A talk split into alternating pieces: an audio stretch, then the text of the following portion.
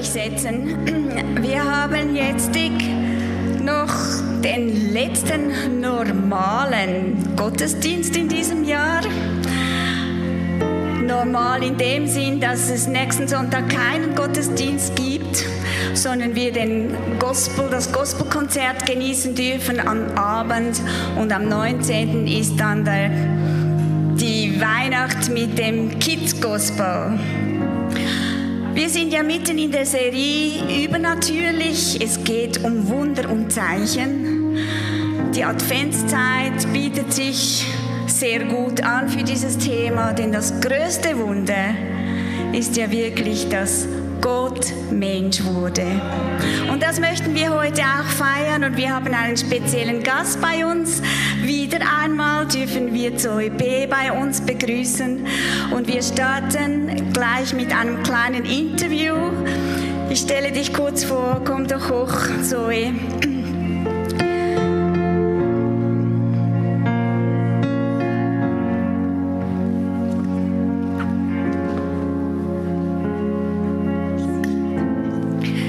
Wird für uns nachher die Predigt halten.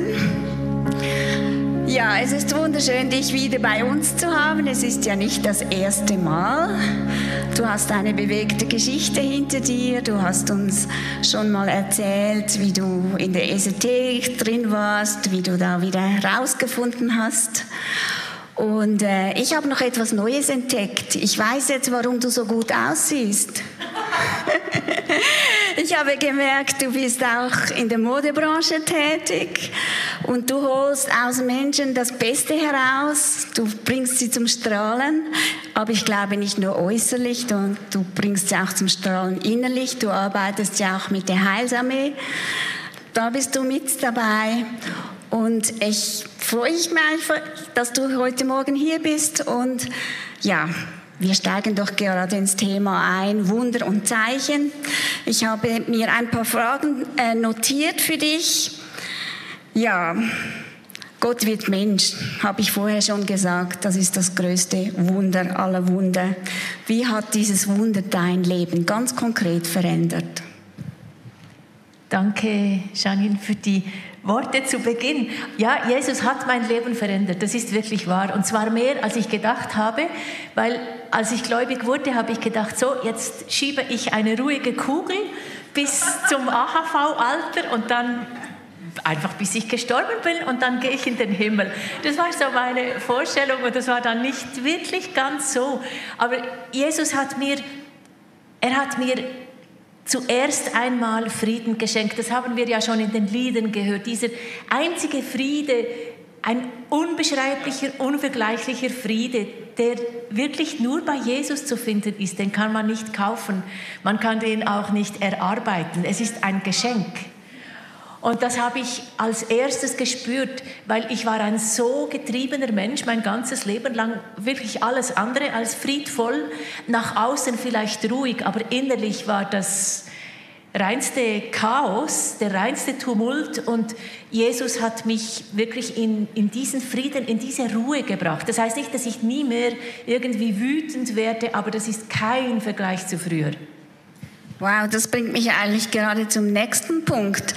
Ähm, ja, die Zeiten, das ganze Omikron hat jetzt wieder Unruhe gebracht und Leute suchen wieder vermehrt nach einem Anker, nach Halt, weil sie merken, ja, irgendwie geht das halt doch nicht so schnell vorbei. Wie ist denn Jesus für dich konkret zum Anker geworden? Du hast schon ein bisschen angetönt.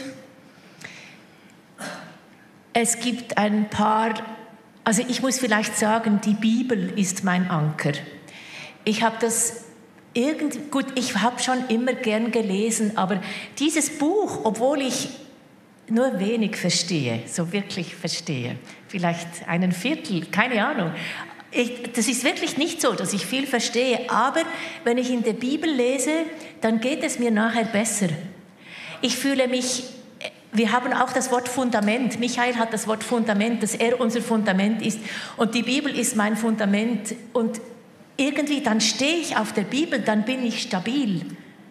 Auch wenn es eisig ist auf der Straße, ich bin stabil. Und es gibt ein paar Bibelverse, die sprechen ganz besonders zu mir und das begleitet mich dann durch den Tag. Also für mich ist wirklich die Bibel die absolute äh, eine Medizin.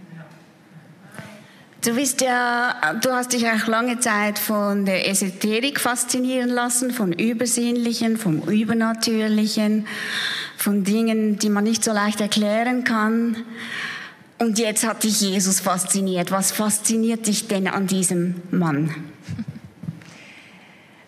Am meisten beeindruckt mich, dass das nun keine Lügengeschichten mehr sind, die nur eine, eine Zeit lang wirken und dann ist man wieder im Schlamassel.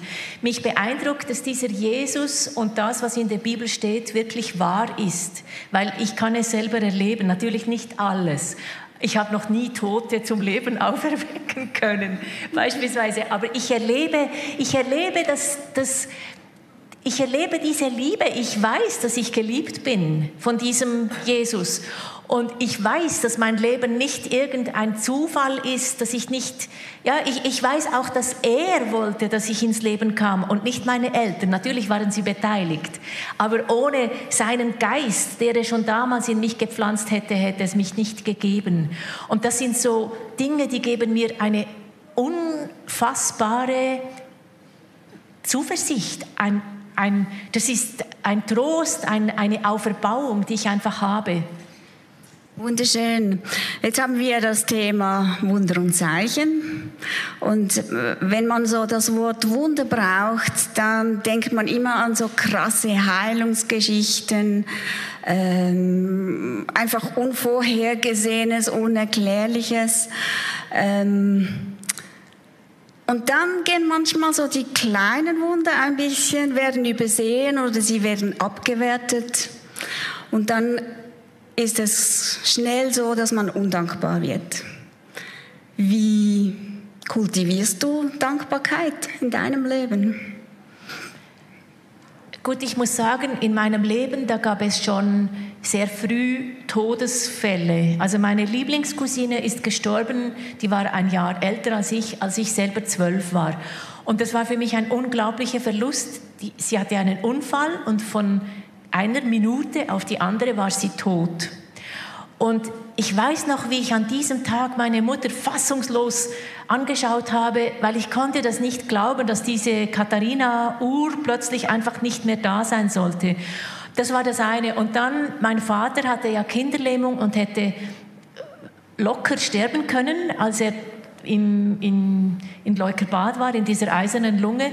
Und er hat uns immer gesagt, gedenkt des Todes, also Memento Moris. Wir sind aufgewachsen mit unter anderem diesem Spruch. Und ich war immer schon irgendwie interessiert am Tod und vor allem, was nachher kommt. Das hat mich unwahrscheinlich interessiert. Und dadurch, weil ich ganz tief in mir schon als kleines Mädchen gewusst habe, dass wir endlich, also dass alles endlich ist, ähm, habe ich einfach, bin ich dankbar gewesen für das, was heute ist. Und ich habe da nichts dazu getan. Das ist einfach in mir drin. Und ich habe auch große Freude an kleinen Sachen. An irgend, also ich habe zum Beispiel dieses Gitter da gesehen. Es ist ja wirklich nichts Besonderes, aber ich finde es einfach schön platziert und ich finde auch mit diesen Lämpchen, ich finde das schön. Es gibt so viele kleine Freuden, die ich den ganzen Tag habe. Und das hilft mir sehr. Ich habe das Glück, dass ich das halbvolle Glas sehe. Also ich sehe die Hälfte im Glas, die ist ja. und nicht das, was nicht ist. Und das ist wirklich ein Geschenk. Ja, das ist ein Geschenk und die anderen müssen es vielleicht ein bisschen einüben, diese Augen zu bekommen für die kleinen Wunder. Du hast aber auch große Wunder erlebt. Magst du uns ein, noch ein Beispiel erleben, äh, erzählen, bevor du dann in die Predigt ja, genau. einsteigst? Genau. Ja, es, es gäbe viele Wunder zu erzählen aus meinem Leben, aber das, was mich selber am meisten ähm, überrascht hat. Du hast ja erwähnt, dass ich keine ganz einfache Lebensgeschichte hatte. Und das stimmt ja auch. Und dann war ich schon einige Jahre gläubig, als urplötzlich der Heilige Geist mir aufgezeigt hat, dass in jeder noch so schwierigen Lebensphase Jesus dabei war. Es gab immer etwas, wo er mich gesegnet hat. Weil sonst wäre ich wahrscheinlich zerbrochen. Und als ich diese, wirklich, ich kann das aufzeigen, für alle, alle Lebenserlebnisse, und ich bin überzeugt, das ist für alle so, nicht nur für mich. Und das hat mir so viel irgendwie ähm, Beruhigung von meinem System gegeben, weil ich war dann nicht mehr das arme Wesen, das da viel Schlimmes erlebt hat, sondern ja, ich habe einiges erlebt, aber er war immer dabei. Er hat immer geschaut, dass es nicht zu schlimm war, auch wenn es schlimm war. Weil es gibt ja eine Grenze, die kann man noch ertragen. Und er ist nie darüber hinausgegangen. Wow, das ist wirklich eine wunderbare Ermutigung für uns alle. Und ich glaube, wir dürfen jetzt noch mehr Geschichten von dir hören. Lasst uns doch wirklich unsere Herzen öffnen und wirklich auch von Gott erwarten, dass er heute in unsere Welt hineinbricht. Und dir wünsche ich alle Freiheit und Gottes Segen für deine Predigt. Danke, Janine.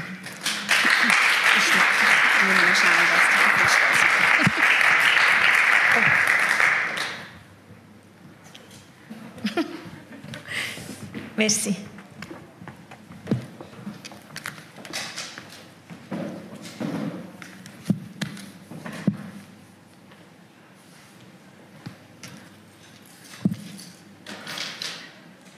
Ich habe mich sehr gefreut, dass ich heute hier sein darf.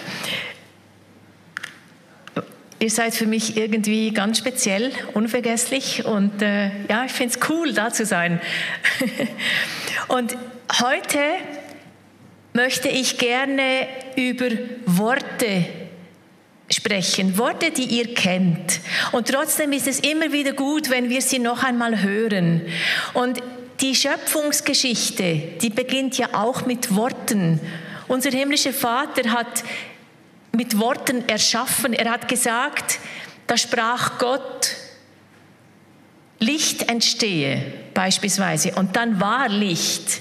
Also das Wort erschafft und auch unser Wort erschafft, weil wir sind ja Gott ähnlich, wir sind ja seine Kinder, wir sind ja seine Erben. Und darum finde ich es also nicht nur finde ich, sondern ist es einfach wichtig, was wir sagen, auch was wir denken natürlich, weil es hat eine Wirkung.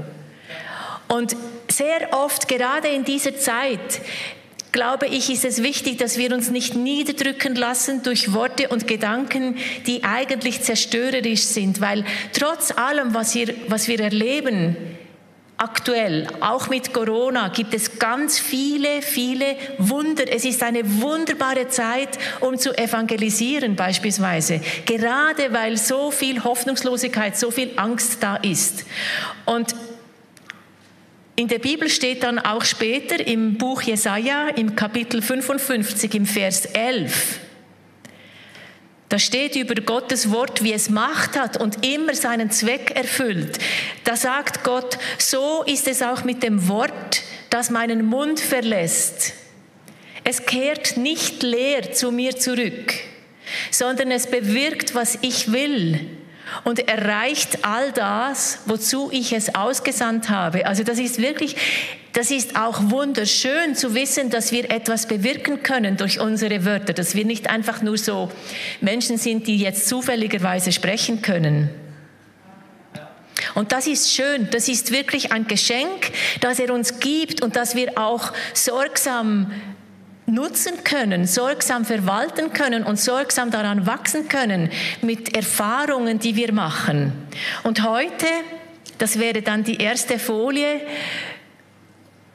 habe ich gedacht, dass wir uns mit den sieben Ich bin Worten von Jesus beschäftigen. Nur kurz, aber einfach diese Worte uns ganz tief hineinziehen.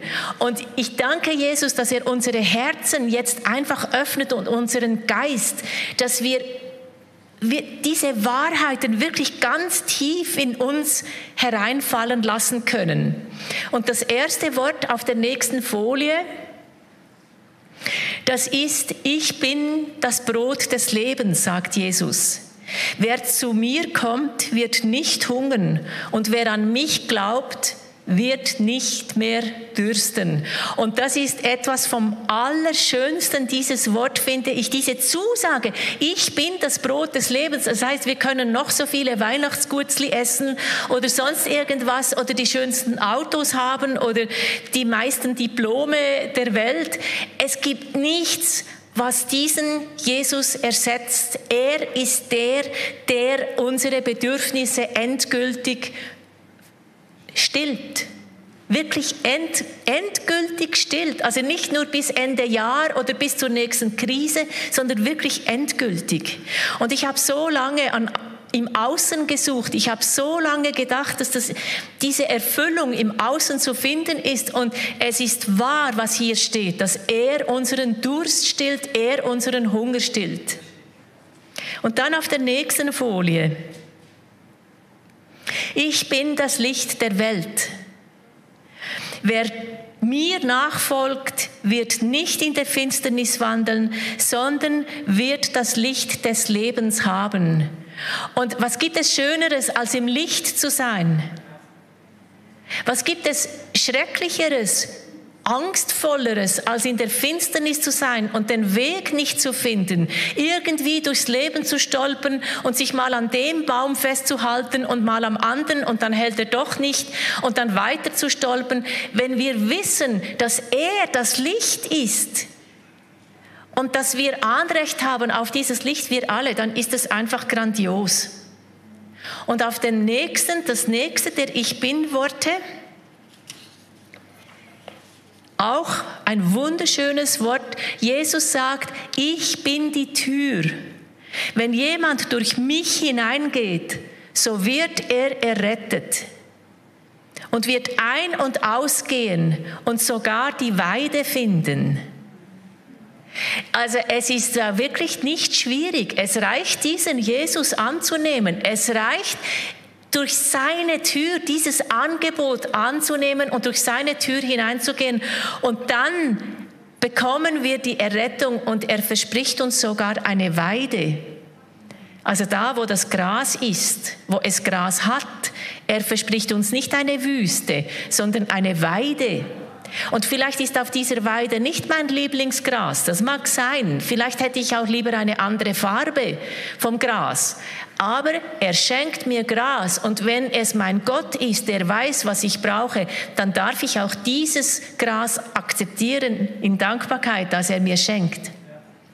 Und auf dem nächsten, ich bin der gute Hirte.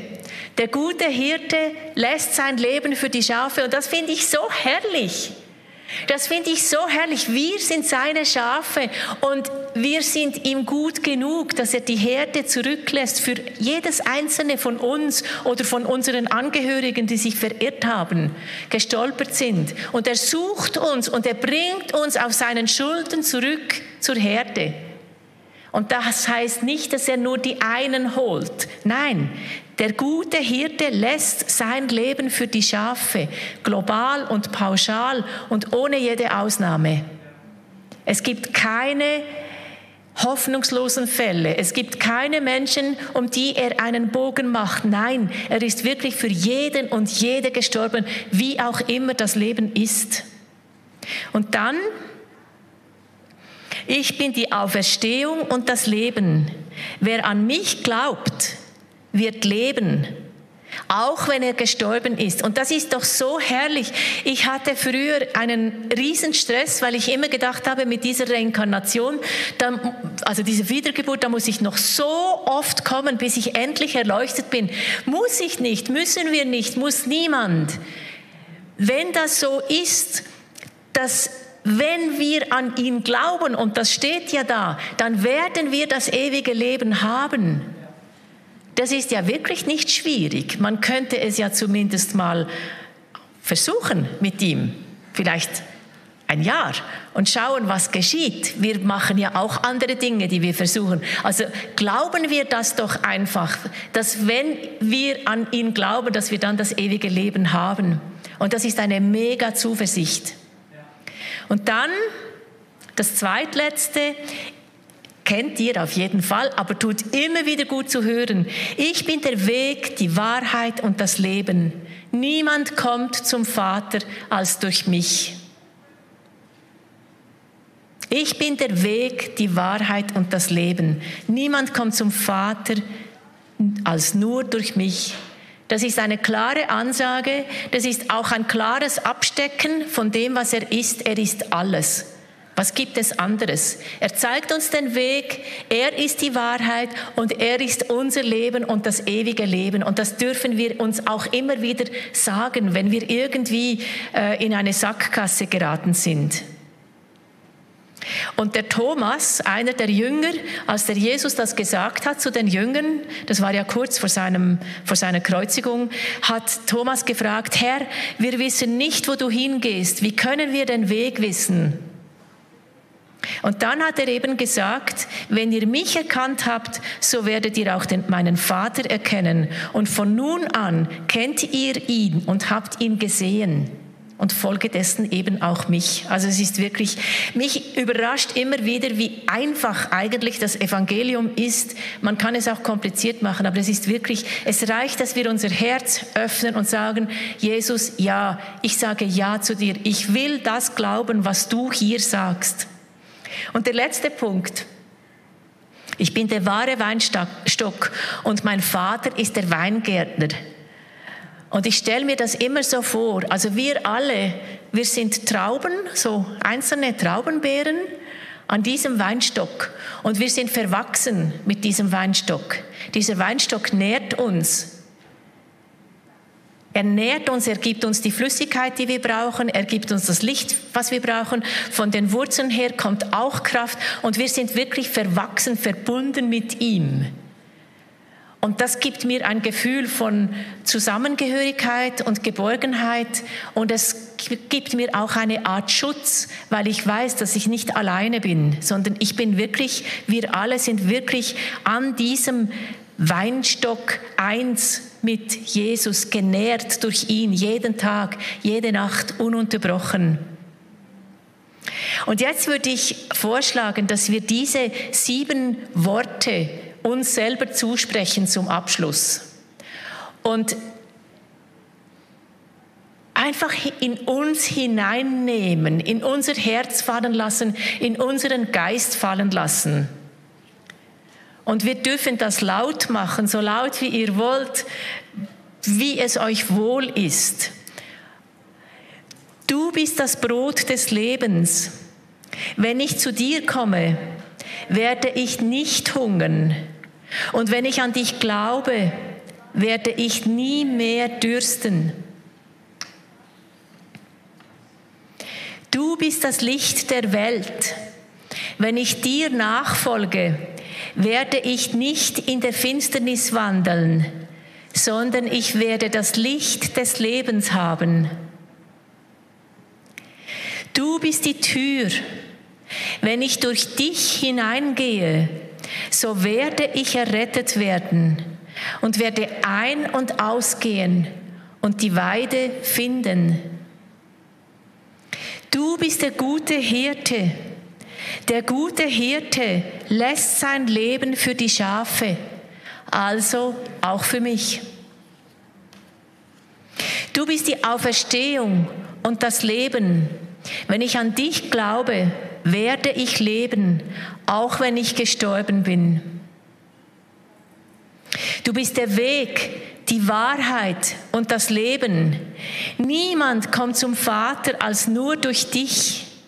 Also komme auch ich nur durch dich zum Vater. Du bist der wahre Weinstock und dein Vater ist der Weingärtner. Und ich möchte euch ermutigen, diese ich bin Worte oder auch andere Bibelverse wirklich auswendig zu lernen, so wie man sich auch an ein Geburtsdatum von jemand Wichtigem erinnert oder an eine Telefonnummer oder sonst irgendwas und euch dann zuzusprechen, wenn es euch nicht so gut geht. Weil das hilft ungemein. Das, das zieht heraus und verändert, also das hebt uns dann gleich wieder empor.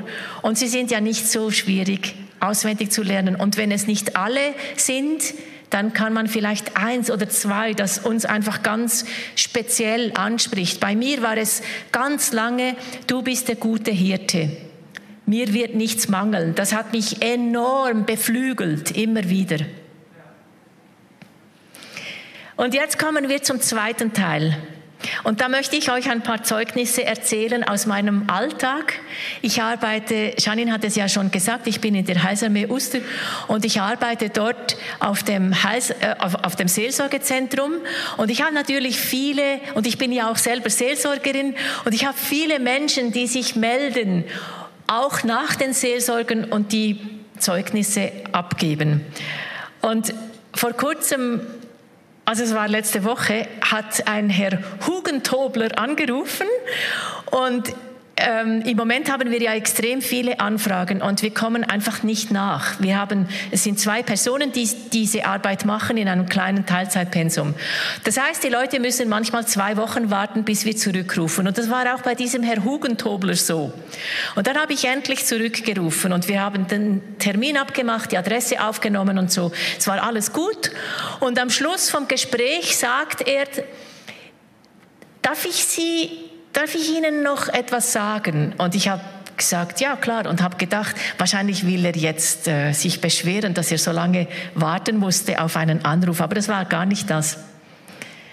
Da habe ich falsch gedacht, seht ihr. Und dann hat er gesagt, ja, wissen Sie, ich hatte und habe immer noch eine so große Not. Es geht mir wirklich schlecht und ich habe so diesen Termin so erwartet, diese Antwort von Ihnen so erwartet und die kam einfach nicht. Und jetzt heute Morgen bin ich mit meiner Frau am Küchentisch gesessen und wir haben zusammen gebetet und ich habe gebetet, Jesus, bitte mach doch, dass diese Leute vom, von diesem Seelsorgezentrum endlich anrufen und dann plötzlich hat das Telefon geklingelt und wer war dran? Sie. Und das ist ein Wunder. Ihr könnt jetzt sagen, das ist ja kein großes Wunder, aber es ist ein Wunder, es ist eine Gebetserhörung. Und das ist so schön, der war dann so glücklich, dass sein Gebet gefruchtet hat. Eine Kollegin von mir hat immer wieder Migräne, starke Migräne, starke Kopfschmerzen, also wirklich übel. Und dann hat sie sich plötzlich erinnert, dass sie eigentlich auch das Abendmahl nehmen könnte.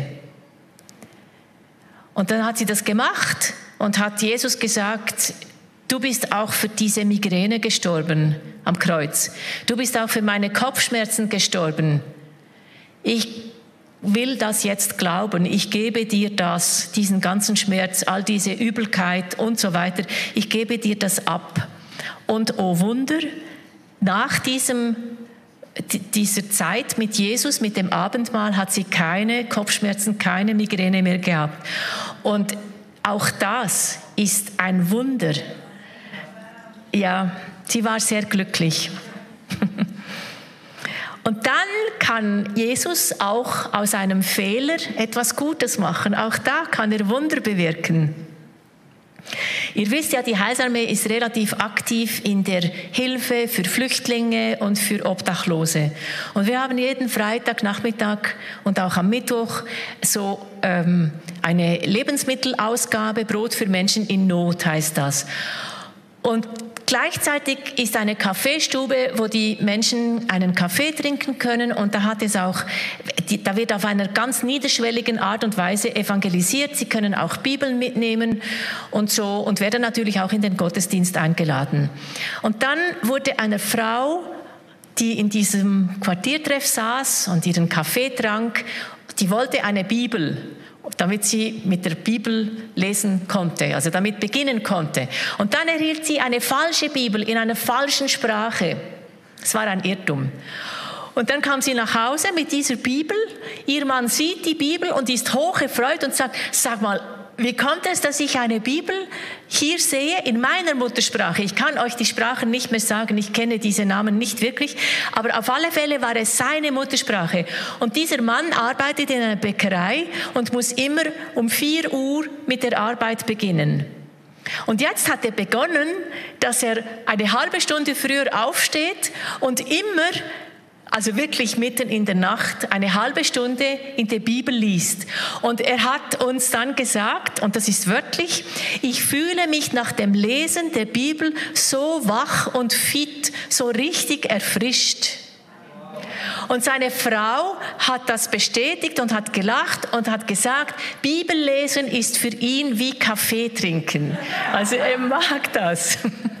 Und das ist ein Wunder. Dieser Mann hat Jesus ich weiß nicht wie weit gefunden, aber er, er hat einen gewaltigen Schritt gemacht. Er braucht diese Bibellektüre. Und mir fällt übrigens immer wieder auf, dass viele Christen die Bibel gar nicht lesen oder nur so ab und zu mal vielleicht eine Losung ziehen oder sonst irgendwas. Aber ich möchte euch wirklich, wirklich ermutigen, auch wenn ihr wie ich kaum etwas wirklich versteht, die Bibel zu lesen, weil es ist ein lebendiges Buch und sie spricht zu jedem von uns, vielleicht unterschiedlich, aber sie spricht.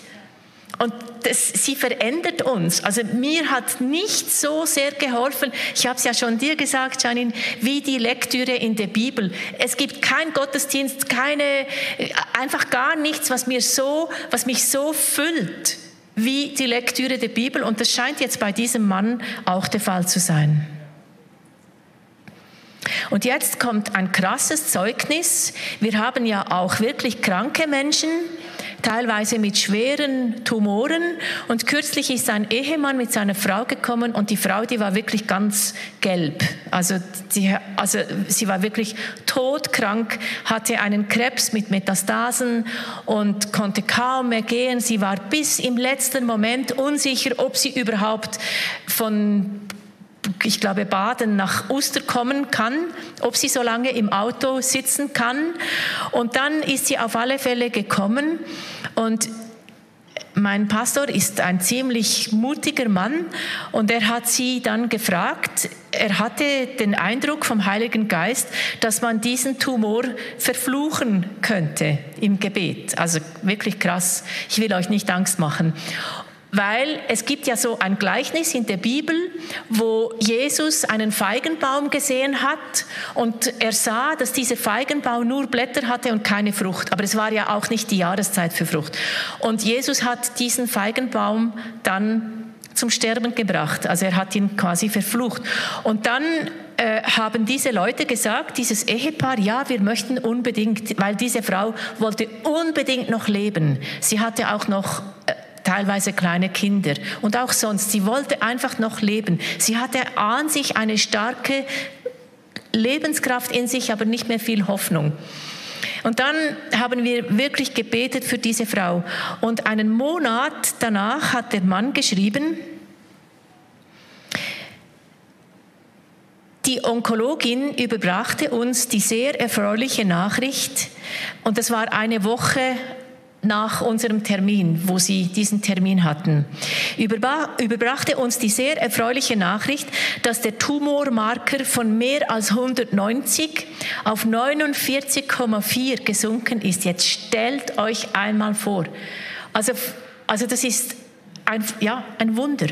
So konnten wir es wagen, ein paar Tage, ein paar Ferientage im Bündnerland zu genießen und meine Frau konnte sogar eine dreistündige Bergwanderung machen. Das wäre vor diesem Termin eine absolute Utopie gewesen.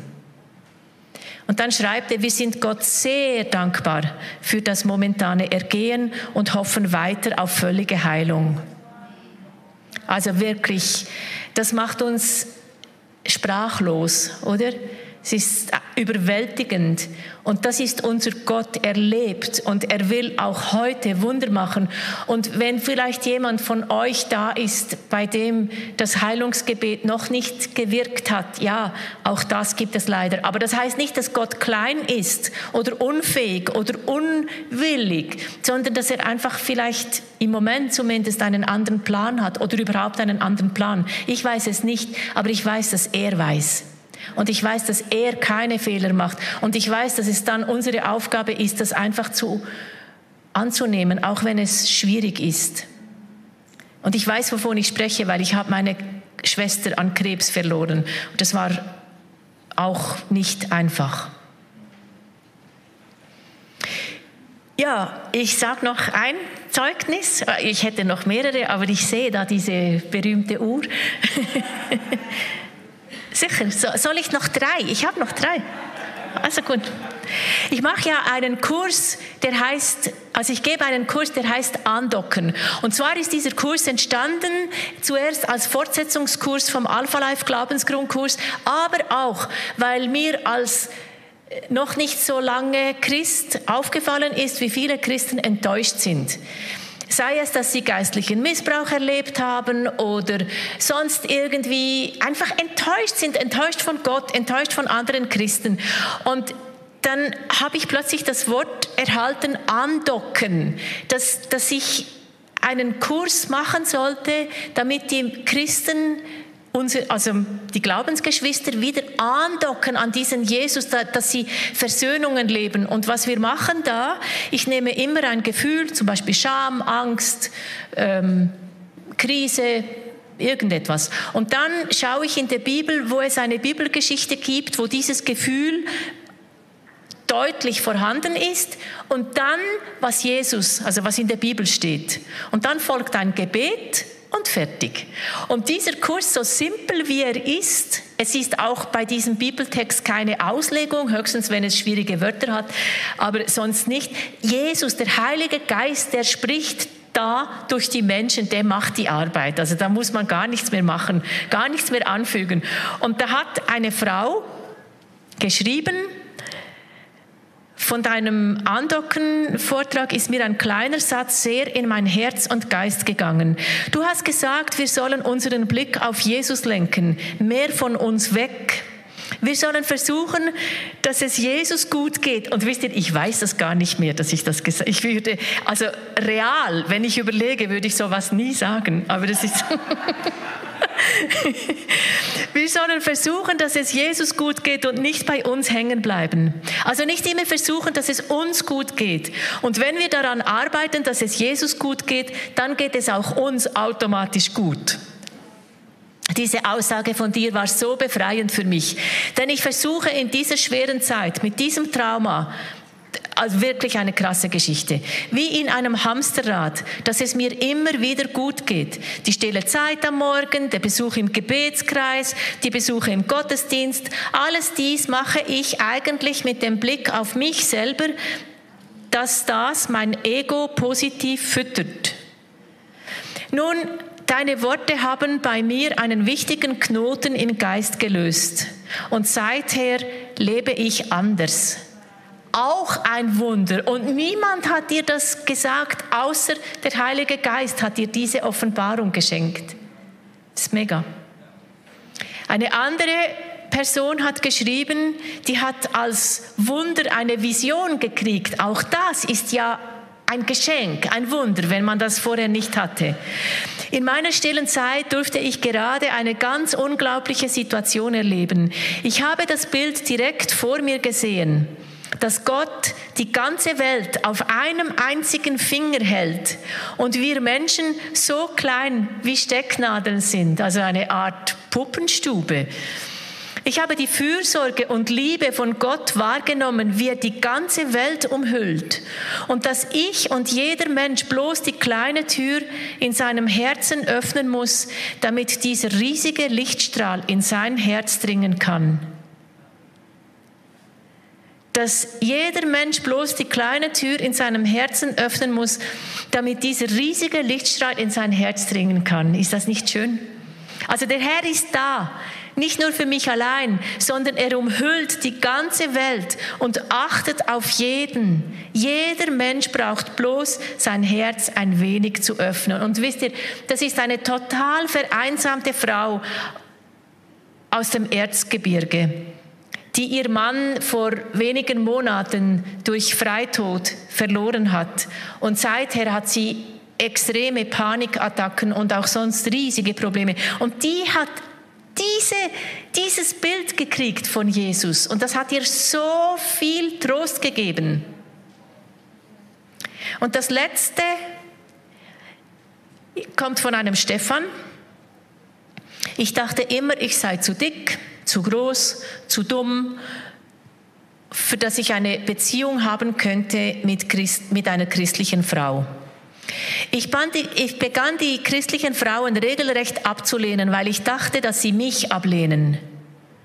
Nun hat mir der Heilige Geist nach der Seelsorge aufgezeigt, dass ich mich selber verfluche durch sehr unschöne Gedanken und Worte, die ich immer wieder über mir ausspreche, seit Jahren. Ich habe dann vor Gott Buße getan. Und im Gebet habe ich plötzlich gespürt, wie eine Last und eine große Trauer von mir abgefallen ist. Das ist nun mehrere Wochen her. Seither mache ich unvorstellbare Erfahrungen. Mir scheint beinahe, dass sich die Umwelt verändert hat, aber ich weiß natürlich, dass ich mich verändert habe, seitdem ich dankbar geworden bin für den, der ich bin. Auch wenn ich dick, ungebildet und was auch immer noch bin, wie er ja geschrieben hat. Offenbar ist jetzt meine Ausstrahlung und mein Verhalten anders. Jedenfalls werde ich plötzlich eingeladen, angelächelt und die Menschen suchen meine Gegenwart. Ich bin so glücklich. Nach all den langen und vielen Jahren der kompletten Selbstablehnung erlebe ich nun Annahme und vielfältige Kontakte von Menschen. Ich bin nicht mehr einsam, nicht mehr depressiv. Amen. Das sind, das sind ein paar einfach Wunder, so vielfältig wie sie sind, so unterschiedlich wie diese Geschichten sind. Und ja, ich hoffe, dass das euch erfreut und dass das euch gut tut und dass es euch Hoffnung gibt und Zuversicht. Ganz neu, weil Jesus sieht auch euch, jeden und jede von uns. Und plötzlich bewirkt er ein Wunder. Und das, ja, würde ich jetzt gerne, wenn es okay ist, noch beten. Jesus, du kennst alle Menschen, sei es hier vor Ort oder im Livestream oder die das später einmal sehen oder hören. Du kennst uns alle. Du kennst, du hast sogar unsere Haare gezählt.